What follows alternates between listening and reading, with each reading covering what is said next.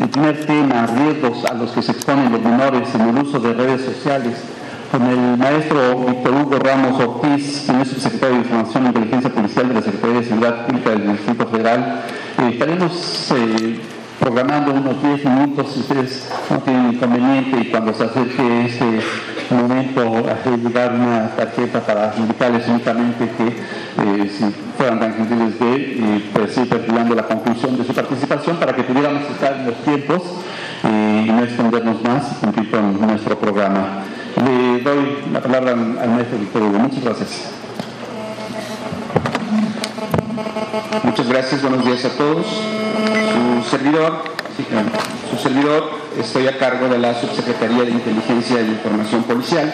Reciban todos ustedes un saludo del doctor Jesús Rodríguez Almeida.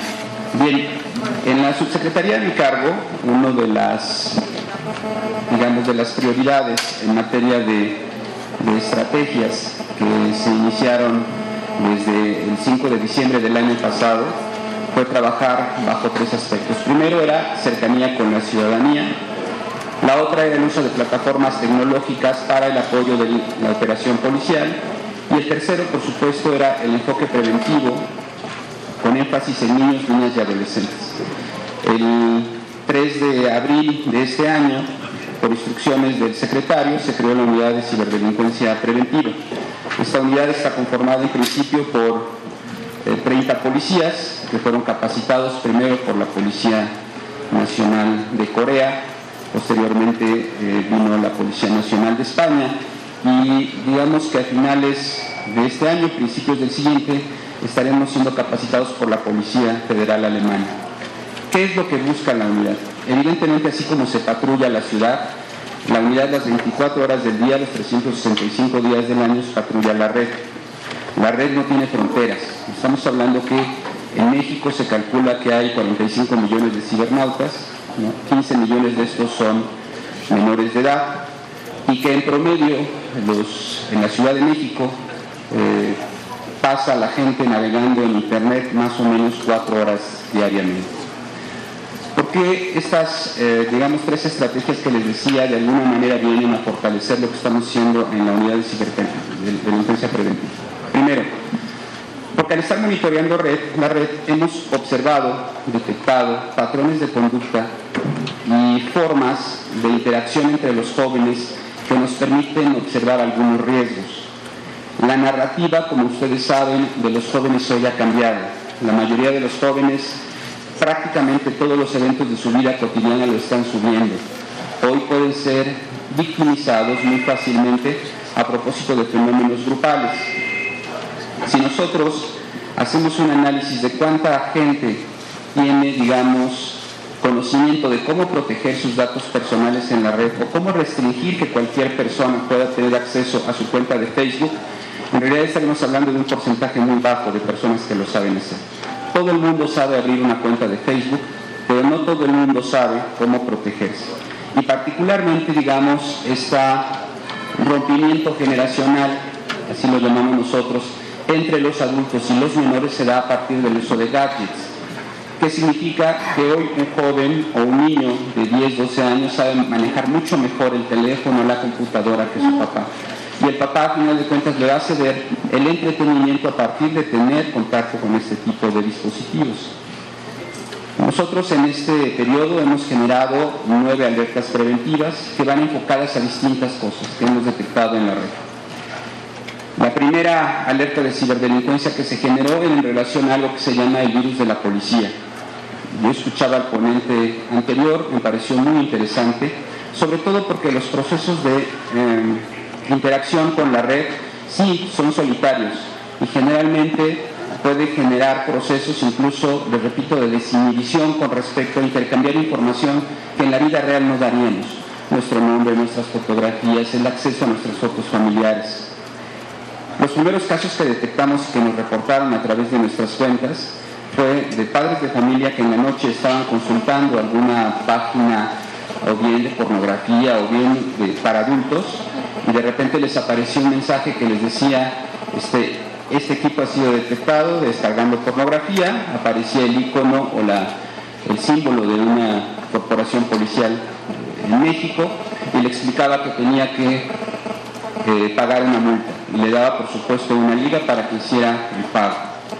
Si ustedes se percatan la forma y el proceso de victimización, digamos, eh, lo que observábamos es que el señor o el joven no sabía qué hacer, porque por una parte el eh, ordenador, la computadora ya quedaba paralizada, el virus o el programa lo que hace es que bloquea el equipo y entonces entraba como en un doble proceso, uno de culpa al tener acceso a ese tipo de, de páginas y la otra de no saber exactamente qué hacer. Bueno, lo que nos dimos cuenta es que las alertas preventivas tienen tres finalidades. La primera es sensibilizar a la gente de la importancia del uso de Internet y tener su virus actualizado y saber a qué página se entra.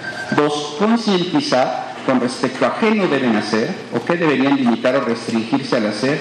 Y tercero, habilitarlos a tener una cultura del autocuidado. Lo que sucede en la vida real no es distinto a lo que sucede en la red. El problema es que en la red no tenemos una cultura todavía, estamos hacia allá de prevención. Y es por eso que hemos nosotros visitado hasta la fecha 229 centros educativos en donde tratamos de platicar con los maestros, con los padres y con los alumnos. No pueden los padres de familia, por ningún motivo, desatender el deber de cuidado que tienen en relación a sus hijos en las redes sociales. Si en la vida real, todos los que están aquí, muchos de ustedes son padres, saben quiénes son los amigos de sus hijos, en la red debe ser lo mismo. Los procesos más graves que hemos visto, que terminan en algunas conductas que hemos tenido que reportar tanto a la autoridad ministerial como federal, son de procesos que no inician en un día. El acoso a menores, por ejemplo, empieza porque alguien se hace pasar por un menor, empieza en esta nueva narrativa de contar la vida, de ponderarle cosas positivas, de generarle confianza, de obtener un rol virtual que seguramente no tiene en casa o que prefiere el niño o la niña tenerlo a través de internet, comparten secretos y a partir de ahí empiezan entonces a generarle presión o acoso. Es que yo ya sé que tú hiciste esto, entonces si no haces lo que yo te digo, me mandas una fotografía de ti en esta situación, lo voy a poner en, alguna empresa de video o de audio. Y entra un proceso de victimización en donde el joven no tiene esta sensibilidad ni conciencia y por supuesto habilidad para poder rechazar o defenderse de estos datos. Quisiera compartirles, está agotando mi tiempo, que en la unidad hemos recibido 990, 994 casos de incidentes en la red. Estos van, decía yo, desde ventas fraudulentas a través de Internet, arrendamiento de casas, venta de vehículos que son fraudulentos, inexistentes, fenómenos de em, robo de identidad de portales, ¿no?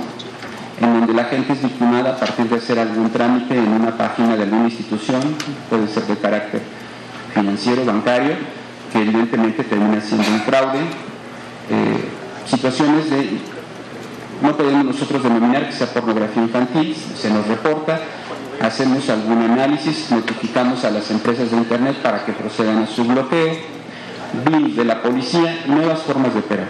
La red no tiene fronteras y en ese sentido lo que el secretario ha ordenado es que vayamos haciendo más robusta esta unidad, que tengamos una interacción no solo con la Procuraduría, que eh, tenemos un acercamiento muy estrecho, sino por ejemplo transferir y recibir experiencias de otras latitudes. En particular, estamos trabajando con el Estado de Puebla sobre algunos casos, pero también en la transferencia de experiencia con Morelos, en fin. Lo que nosotros creemos es que mucho del viraje de las nuevas tecnologías van a provocar que las instituciones encargadas de la seguridad pública, como es nuestro caso, en materia preventiva, estemos alertando a la ciudadanía, y esto es importante, alertar involucra que tengan esa conciencia de lo que puede pasar, porque el uso de las tecnologías es irreversible, es decir, de aquí ya no hay regreso. Al contrario, tenemos que ir caminando juntos. Creemos que en las próximas generaciones esto se va a volver más robusto en términos de que todo el tiempo vamos a estar comunicándonos a través de la red. Hoy todos los de aquí traen por lo menos un teléfono y seguramente traen algún dispositivo en el cual se puedan comunicar con otras personas y al estar aquí escuchándonos seguramente están teniendo comunicación con más gente pues si esto es utilizado de manera adecuada, creo que no va a haber ningún riesgo. Si esto no crece con medidas preventivas, sin duda generará problemas para todos. Muchas gracias a todos. Buenos días.